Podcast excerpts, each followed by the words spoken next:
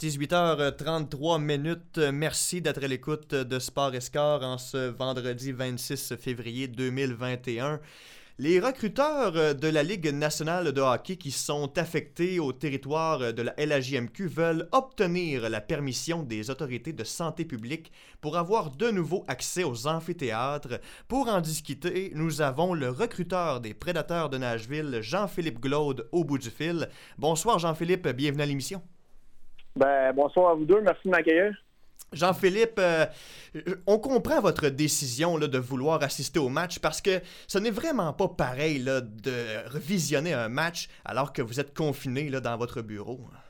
Ben, en fait, en termes de, pour, le métier en tant que tel qu'on fait, effectivement, je veux dire, on, est capable de, comprendre, puis pour euh, discuter avec d'autres euh, collègues de d'autres organisations, là, on, a compris la situation, je te dirais, à l'automne, quand les, les bulles ont commencé, euh, l'environnement protégé à Québec. Mhm. on, prenait le fait qu'on n'avait pas accès, on était à l'automne, bon, c'était nouveau, etc. Ça, je pense qu'on était assez, euh, assez euh, collé sur la situation pour comprendre. Et je te dirais que le, gros point en ce moment, c'est effectivement, c'est de regarder des matchs via des écrans. écoute, à un moment donné, tu, tu manques énormément de détails. ça devient difficile de faire le travail. Et là, ben écoute, euh, probablement les, questions vont arriver face à ça. C'est pourquoi que là, on lève la main en disant euh, ben là, écoute, je pense qu'on est dû peut-être pour revisiter un petit peu la décision de la santé publique. Euh, je te dirais que je vois on voit un petit peu l'évolution. Et je moi, je l'ai soulevé ce matin dans un article. Le mot que j'utilise, c'est est-ce qu'il y a moyen d'encadrer notre présence à ces matchs-là? Mm-hmm. Effectivement. Euh, Jean-Philippe, euh, l'an dernier, au repêchage de la LNH, c'était une expérience qui était très différente euh, pour toute votre équipe et toute la Ligue nationale de hockey, pour tout le monde en fait, parce qu'on ne pouvait pas se rendre sur place. Il fallait suivre le repêchage de façon virtuelle. comment s'est passée ta journée? Bon, en fait, je dirais que la, soirée et puis le lendemain, ça a été des, ça a été des... des, c'était unique, donc on le vivait de manière différente. On était dans nos salons, on était organisés pour euh, euh, être bien connectés à l'organisation. Il y avait des gens de l'organisation qui étaient à Nashville. Euh, sinon, tous les autres recruteurs, on était via Zoom, on était on était connectés ensemble. Après ça, pendant le repêchage, il y avait des réunions qui se faisaient via un autre canal, dépendamment si on avait des, des, questions à poser à un recruteur plus précis. Donc, tu sais, euh, écoute, ça a été assez unique comme situation. J'ai pris quelques photos, même, je te dirais, parce que je pense que c'est un, souvenir qui va rester, oh, euh, voyant peut-être comment ça va se passer. Puis, tu sais, ça faisait juste continuer dans, ce qu'on était. Hein. Ça faisait, quand la saison l'a arrêté à tour de la mi-mars, on est tombé vraiment en mode vidéo. Ben, écoute, ça a mm. été depuis ce temps-là, euh, c'est tout ce qu'on a fait. Donc, le repêchage n'a été qu'une continuité, je te dirais, de ce qu'on vivait depuis déjà le mois de mars. Parle-nous des Prédateurs. Le club école était situé à Milwaukee lors des dernières saisons, mais je pense que cette année, vous avez les Prédateurs ont décidé de faire de s'affilier aux Hurricanes de Caroline. Ben, en fait, euh, le, truc, c'est pas nécessairement les Prédateurs en tant que tels qui ont décidé. Euh, s'est passé, c'est que l'équipe de, Milwaukee est une équipe qui est euh, à propriétaire indépendant. Donc, ce que je veux dire par là, c'est que oui, les prédateurs, puis là, je connais pas les ententes, ont certainement mm-hmm. financièrement un, mot à dire, mais ça reste, euh, tu sais, je veux dire, on prend le modèle, exemple, à Montréal, où c'est le Rocket de, Laval qui est directement associé au Canadien, puis le Canadien, c'est une entité avec le Rocket. Mhm. Je dirais que euh, Milwaukee est un petit peu... Euh, en fait, c'est un propriétaire indépendant. Donc, ce qui arrive, c'est que lui a dit, moi, euh, sans spectateurs, il n'est pas question que, je, j'ouvre mon. Ah, on fasse une saison, donc on va faire l'impasse. Euh, il a décidé, par contre, euh, de garder tous ses employés quand même à temps plein au niveau des administratifs. Mais là, les joueurs, ce qu'on a fait, c'est qu'il y a eu une entente qui s'est faite pour aller justement jouer avec une autre organisation, placer nos joueurs. Là, on a des joueurs sur le taxi squad, puis il y a des certains vétérans euh, qu'on avait dans la Ligue américaine, euh, peut-être des joueurs vraiment de, je veux dire, dans le sens des, des, vétérans, comme on dit, des, des alliés de ce monde qu'on avait, mm. nous, à Milwaukee, que peut-être ces gens-là, on est la misère à, placer, donc on leur a retrouvé des organisations ailleurs, des prêts. En fait, on a prêté les joueurs à d'autres organisations euh, de la Ligue américaine il y a des gens qui voudraient repousser le repêchage de la LNH à une date ultérieure parce que les recruteurs n'ont pas eu l'occasion d'épier les meilleurs espoirs en vue du prochain repêchage. Est-ce que tu partages la même philosophie que ces gens en question? Ben oui, définitivement. Plus ça avance, on ne se fera pas de cachette. Tu m'avais posé la question à l'automne. J'aurais dit, bon, attendons un peu, mais là, écoute, on va rentrer au mois de mars. Euh, la Ligue de l'Ontario n'a pas joué un match. Euh, la Ligue de l'Ouest commence ce soir. La division, la division Alberta. Euh, tu sais, ça revient un peu à ce qu'on parlait en début d'entrevue. tu sais, en mm-hmm. termes de du moment que tu ne vois pas les joueurs, je dirais live, là, excusez le terme, mais mm-hmm. Mm-hmm. ça devient très difficile parce que je veux dire, quand tu regardes un match de la NHL, OK, puis tu peux regarder Winnipeg ou peu importe, tu sais, les, les jeux contre Montréal, ce que je veux dire par là, c'est que quand tu regardes les joueurs qui font la différence, c'est fréquemment, assez souvent, je te dirais, des choix de première ronde. On s'entend. tu sais, mm-hmm. J'écoutais tantôt de parler de Carl Connor, ces joueurs-là, Mike Shifley, Blake Wheeler. Ben ça, les gars, euh, euh, Josh Morrissey, c'est tous des choix de première ronde. Ce que je veux mm-hmm. dire par là, c'est que tu construis ton organisation de la NHL via ces choix de première ronde-là. Donc, tu sais, ça a énormément de valeur, ça a de ça a un impact, donc tu ne veux pas te tromper comme organisation. Donc, si tu me dis, hey, tu vas avoir vu 85% des matchs cette année en vidéo, mhm. on va te donner l'opportunité de voir 10-12% des matchs euh, via vraiment être dans l'arena. Et honnêtement, là, euh, tu deviens un petit peu plus nerveux parce qu'écoute, soyons honnêtes, l'accès est très limité. Et ça revient à te dire que euh, où est-ce qu'on est rendu en ce moment au niveau de la santé publique du Québec, au niveau des, exigences euh, pour les matchs de la GMQ. Hmm. je pense qu'on peut passer à une autre étape. je veux dire, euh, il y a une dizaine de jours, il y a une semaine, j'étais à Laval, à Montréal, excuse-moi, aller voir le Rocket. Retourner mercredi voir le Rocket. Donc, tu sais, il y, a un, il y, a un, encadrement, il y a, il y a, une procédure, il y a un protocole très, très... Euh, ouais, j'ai lu que tu devais porter euh, des lunettes protectrices. Exact. Non, mais ça, c'est correct. Dans le fond, tu as, 24 heures avant, tu as, un truc à remplir, un questionnaire. Deux heures avant le match, tu remplis un questionnaire. On te fournit un QR code pour avoir accès au Centre Bell à différents accès. Tu passes ton QR code, tu dois avoir des lunettes tout le long que tu marches avec ton masque. Euh, il n'y a pas de nourriture. Bon, c'est mais ça reste que tu arrives sur la galerie presse, tu peux enlever tes lunettes, écoute, on s'entend, tu as de l'espace. Donc, tu sais, moi, je l'amène au point de dire qu'il y a moyen d'encadrer la situation. Où est-ce qu'on est rendu en ce moment? Hmm. Tu sais, je vais aller plus loin encore en vous disant qu'il y a de fortes chances que dans une semaine, je sois dans l'avion pour aller voir des matchs euh, en Alberta. Hmm. pour moi, ça fait quand même aucun sens qu'il y a deux semaines, je ne peux pas aller à Shawinigan à 15 minutes de chez nous. En une semaine, je risque d'être dans l'avion parce que j'ai accès au match en Alberta hmm. Il y a des protocoles que l'Alberta a, décidé d'accepter deux recruteurs par équipe. Parce qu'on s'entend, on parle du centre Gervais Auto, ce n'est pas l'espace qui manque pour hmm. accueillir une dizaine de recruteurs de la LNH, puis peut-être une 7 ou 8 membres des médias. Ce n'est pas l'espace qui manque. Donc, ah, mais, euh, le meilleur exemple, c'est ce que j'ai fait cette semaine en allant au Centre Je veux dire, ça amène ça à un petit peu réduit, euh, euh amphithéâtre réduit, qui exemple le centre Gervais Auto. Je veux dire, on s'entend, il y a assez de portes pour avoir une porte très distincte de dire, quand des médias, les recruteurs, c'est là de créer un accès, d'avoir un questionnaire COVID parfait, ben mettre les lunettes, mettre ici, laver tes mains.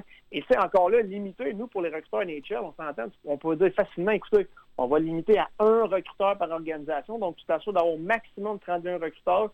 Peut-être 5, 6, 8 personnes des médias, gros maximum. On parle de peut-être 30, 30, 35, 40 personnes dans le gros, gros maximum. Mm-hmm. Euh, dans un centre Gervais Auto, où est-ce qu'il y, a à peu près quoi? Il y a 25 sections. Soyons honnêtes. Là. Je pense que la GMQ sont conscients et je sais qu'ils travaillent pour arriver là. Tu sais, je le disais dans l'article ce matin où euh, la priorité depuis le début, c'était de faire jouer les jeunes. C'est parfait. C'est ça qu'on voulait. Les... Mais là, on est rendu à une étape de dire, bon, ben là, je pense qu'on peut donner accès à, sous un, encadrement, un protocole. Puis euh, je, suis positif. Je pense que à quelque part, si la même santé publique donne accès au Centre Bell, ben, je pense qu'on est rendu là, Oui, exact. Jean-Philippe, euh, je t'entends parler, là, puis écoute, c'est vraiment passionnant. Euh, sérieusement, tu donnes le goût à plusieurs gens de devenir recruteur d'une équipe euh, de la Ligue nationale de hockey. Puis ça, m'amène à te poser la question suivante. Est-ce que tu es prêt à nous partager le parcours que tu as eu avant d'aboutir avec l'organisation euh, des Prédateurs de Nashville? Ben, tu sais, premièrement, si je suis passionné de même aussi, dans le sens que c'est sûr que le hockey en, tant que tel, ça a été une, bon, jeune, une passion. J'ai joué euh, en fait, j'ai joué junior à Drummondville il y a plusieurs, plusieurs années. Je suis allé jouer à l'Université du Québec à Trois-Rivières. J'ai fait mon baccalauréat en communication. Je suis allé jouer en France. Je suis allé jouer après ça même dans le semi-pro ici à Trois-Rivières. Mhm. Euh, quand j'ai arrêté de jouer, en fait, j'ai été recruteur deux ans avec les Wildcats de Moncton. Mhm. Euh, tu sais, il n'y a pas de secret. Hein, je pense que pour mettre le pied dans ce monde-là, ce, milieu-là, tu dois commencer à quelque part. Puis c'est souvent les gens disent hey, ça doit être le fun, puis Puis moi, ma réponse, c'est ben oui, là, c'est bien. C'est très, très passionnant de faire ce métier-là, mais en mm-hmm. même temps, euh, je me suis tapé des bons tournois midget espoir dans le fin fond de la baie au Saguenay. ouais, ouais. À dormir, dans un comfort. Fait que, tu sais, je veux dire, mon point là-dessus, c'est qu'il n'y a rien pour rien dans la vie. Là. Euh, tu mets du temps, les efforts, puis tu espères que ça peut payer. Mais euh, c'est un peu le parcours. Après deux ans à Moncton, quelqu'un m'a glissé à l'oreille qu'il y avait que les, les, les Preds cherchaient un, un recruteur part-time au Québec parce qu'il n'y avait aucun recruteur au Québec à l'époque.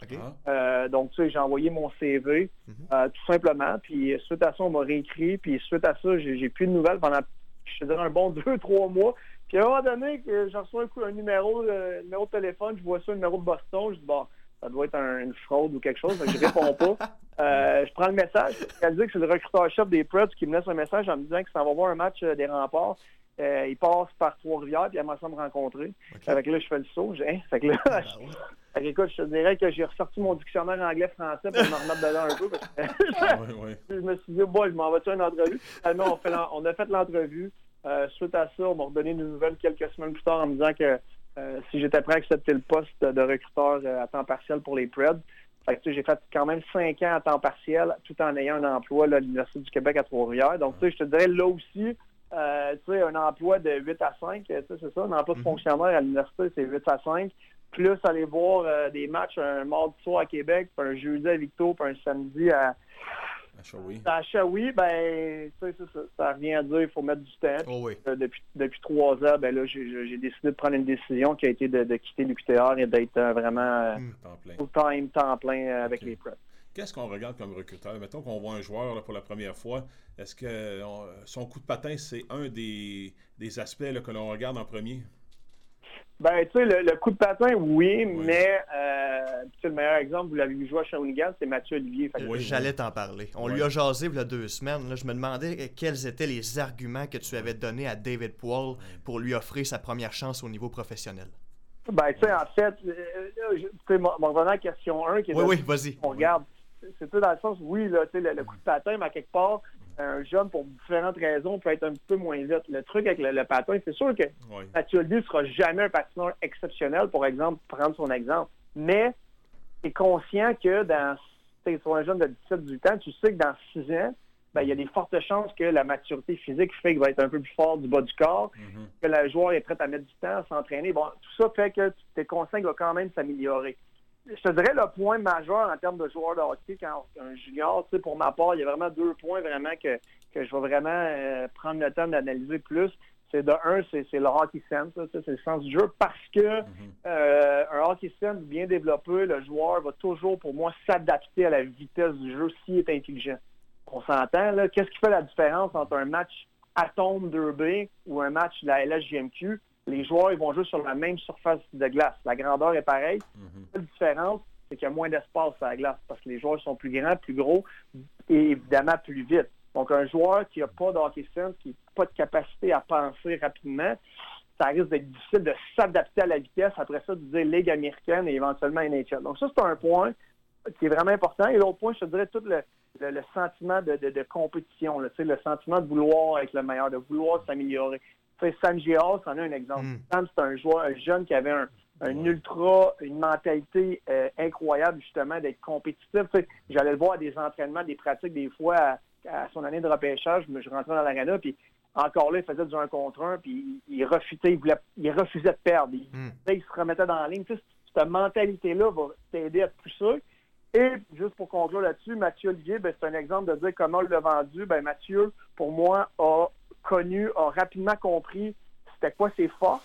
Il a, il a, toujours bien exploité. Il a accepté qui il était. Et hmm. c'est ça des fois quand tu arrives junior. Tu vois des jeunes, puis tu dis, les joueurs n'acceptent pas de dire, ben moi, je serais peut-être pas un gars qui va en planter 30-35 buts. Peut-être que je suis un joueur peut-être plus de ce style-là. Je vais maximiser mon style. Donc, Mathieu a compris ça rapidement. Il a maximisé son style. Puis, tu sais, ce qui est drôle, c'est que moi, quand je travaillais à Moncton, ben, c'est un joueur qu'on avait repêché en septembre oui, Oui, c'est vrai quand il jouait à Lévis. Donc, on, on comprend que j'étais. j'ai Et la division de Trois-Rivières, Lévis et SSF, c'était ma division. Donc, tu comprends que ça recule encore beaucoup plus loin que ça. Donc, il est toujours cru en ce jeune-là. Point 1, il y avait Hawkinson, c'est incroyable. Point 2, c'est un compétiteur. Point 3, je savais qu'il était prêt à mettre du temps dehors de la glace. Et mm-hmm. il amenait un élément différent. On, on s'entend, c'est un joueur qui est physique, qui compétitionne fort, qui n'a pas peur de jeter les gants. Et même si on le veut ou qu'on ne veut pas, ça fait quand même encore partie du jeu, ça fait partie des règlements. Donc, il amène un élément différent. Puis là, aujourd'hui, je le regarde, je me dis, tu sais, il, mérite ce qu'il a parce qu'il a mis mm. beaucoup de temps en dehors de la glace. Exactement, travailler très fort. C'est vraiment euh, un excellent joueur euh, avec les euh, à, Nashville. Et on voit ça comment chez les recruteurs? Il va y avoir une équipe de la, de la East Coast Hockey League à Trois-Rivières bientôt. Mm-hmm. On voit ça comment? Ben, moi, de mon côté, c'est honnêtement, c'est super positif. même que je vous dirais que vendredi passé, Marc-André Bergeron, il venait avec moi quand on est allé euh, au match au, euh, pour le Rocket de Laval. Mhm. Euh, parce que, tu sais, on habite les deux à Trois-Rivières. Et puis, lui, il voulait aller voir un petit peu se mettre, se mettre dans le bain, aller voir les joueurs, bon, etc. Donc, tu sais, c'est pour te dire que ça va être c'est très positif parce que c'est du hockey à proximité. Il y a des joueurs qu'une fois de temps en temps, un mardi soir qui n'a pas de match, ben écoute, à cinq minutes, tu as un match de la East Coast, tu as une équipe qui descend de peu importe où. donc, tu sais, parce que tu sais, le développement n'est jamais nécessairement terminé tant que le joueur met du temps. Donc, il y a tout le temps des joueurs intéressants. Après ça, ça mm-hmm. peut être des contrats de Ligue américaine. Donc, euh, ce n'est que du positif. Très, très positif. Et puis, euh, en terminant, Jean-Philippe, tu le sais qu'on aime bien euh, les anecdotes. on voudrait savoir, là, quelle anecdote tu retiens le plus d'une séance de sélection de la LNH? Est-ce qu'il y a quelque chose là, qui t'a marqué à jamais? Ben, tu sais, à jamais. C'est sûr que la sélection de, Samuel Girard, c'était, euh, hmm. sincèrement, c'était, spécial parce que euh, nous, dans sur notre liste finale, Sam était très, très bien placé. Je vais dire ça de même. Donc, quand on s'est présenté le samedi matin, moi, j'avais dit le vendredi soir, euh, après quand on fait notre, notre, notre meeting d'après après première ronde, il y a un meeting le vendredi soir après la première ronde, puis moi, j'avais dit au gars, tu sais, parce que les gars m'avaient demandé, penses-tu que Sam va être encore là, rendu au, euh, rang 47? J'avais dit non, il va être parti. Hmm. Euh, je voyais des équipes qui avaient deux choix même avant nous, des équipes que je sais que les recruteurs québécois ont une influence, donc je me disais, bon, hmm. tu sais. Et puis là, quand, quand, ça s'est mis à avancer le, samedi matin, puis que les choix se sont mis à partir, un après l'autre, ça va assez vite là, à partir de la deuxième ronde. Oui. Là, moment donné, rendu au choix 43, euh, je voyais Sam, il était toujours en haut de notre liste quand même haut, puis je me disais, là, euh, on, approche, là, ça, on approche, puis honnêtement, je, c'est une, j'avais un petit peu des sueurs, pas des sueurs parce que j'étais nerveux, mais nerveux dans, le sens que, là, je me disais, rendu là, là, j'espère qu'il va se rendre à nous autres. Euh, et en même temps, j'avais d'autres recruteurs qui, eux, convoitaient un gardien de but, donc ils espéraient peut-être que ce soit le gardien. Euh, là, je te dirais qu'on était dans des, des, des, des, émotions mélangées. Finalement, on réussit à repêcher Samuel. Mais tu sais, il faut vous mettre en contexte, les gars, que tu repêches sur un défenseur de 5 et 9, 160 mm. livres, mm. de la misère en parlant anglais. Mettez-vous juste dans le contexte, quand Pierre la Violette, il voit, donne la main, puis, tu sais, il faut comprendre que, tu sais, il n'a pas vu sa glace, lui, Pierre la Violette, il n'a aucune idée c'est qui. Mais, tu sais, mettez-vous dans le contexte, là, de dire, un def qui parle pas très bien anglais, mm. qui est pas imposant, mais pas du tout.